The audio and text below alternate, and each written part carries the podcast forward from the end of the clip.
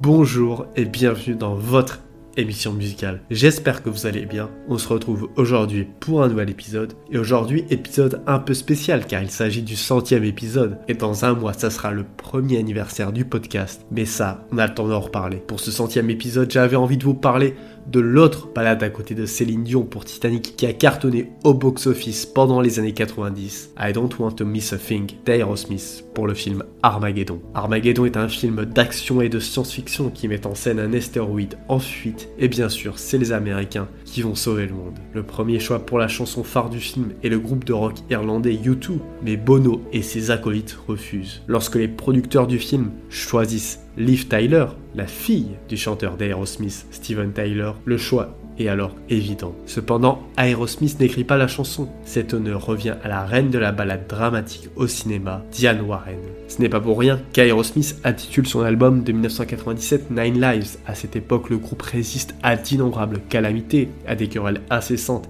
et à des périodes où le monde de la musique l'abandonne largement. Mais Nine Lives, bien qu'il atteigne les sommets des classements d'albums, n'a pas les tubes qui ont fait le succès des albums précédents. L'album est quand même certifié double platine aux États-Unis et remporte un Grammy pour le single Pink. Il est difficile de dire ce qui se serait passé si I Don't Want to Miss a Thing n'aurait pas vu le jour, ou si le groupe avait fait la sourde oreille à une balade sentimentale qu'ils n'avaient même pas écrite. Les groupes de hard rock classiques doivent penser à leur crédibilité. Au lieu de cela, Warren trouve en eux des collaborateurs extrêmement enthousiastes, en particulier Steven Tyler. Je me souviens d'être au Sunset Marquis Hotel, de m'asseoir au piano avec lui, de lui apprendre la chanson et d'avoir des frissons dans tout le corps en entendant la chanson prendre vie avec sa voix et en sachant ce qu'elle allait être, se souvient Warren dans une interview avec Performing Songwriter.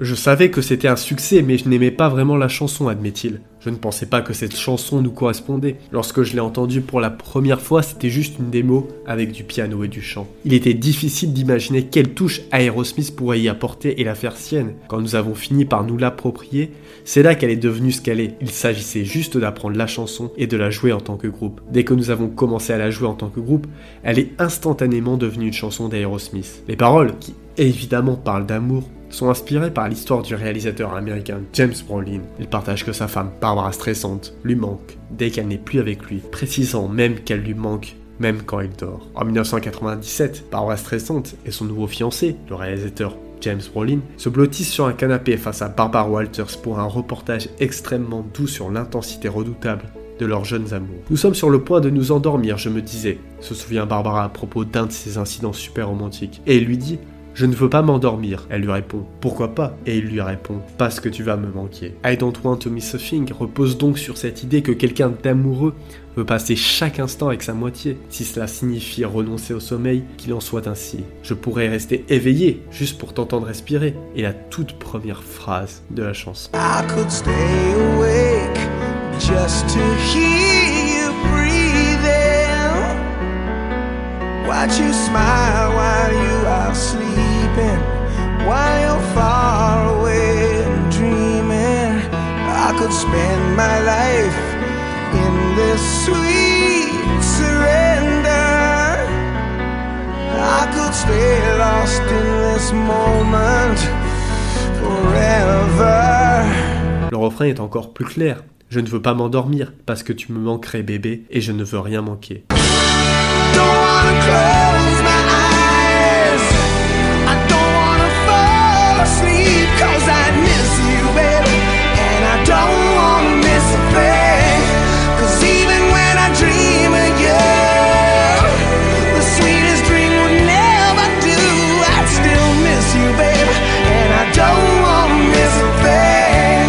Comme dans une chanson de film, le drame ne cesse de croître menant finalement à une prise de conscience émotionnelle dans le pont lorsque le narrateur décide qu'il veut juste rester ici dans ce moment pour tout le reste du temps.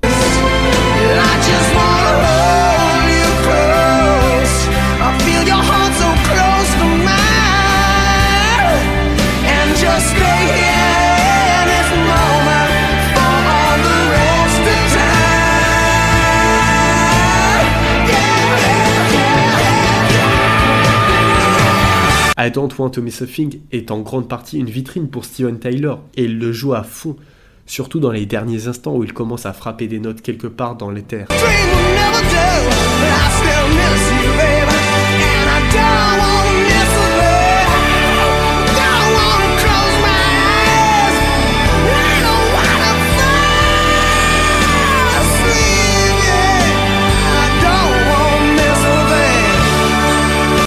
difficile de contester le résultat final. Si Armageddon est un film à grand succès, il rivalise avec le succès de sa chanson thème. Le premier tube pop d'Aerosmith est une ode à l'amour qui devrait toujours l'emporter sur le sommeil. Vous remarquerez que Steven Tyler est étonnamment immobile dans la vidéo. C'est parce qu'elle est tournée après sa blessure au genou et qu'il porte une attelle gênante qui limite ses mouvements.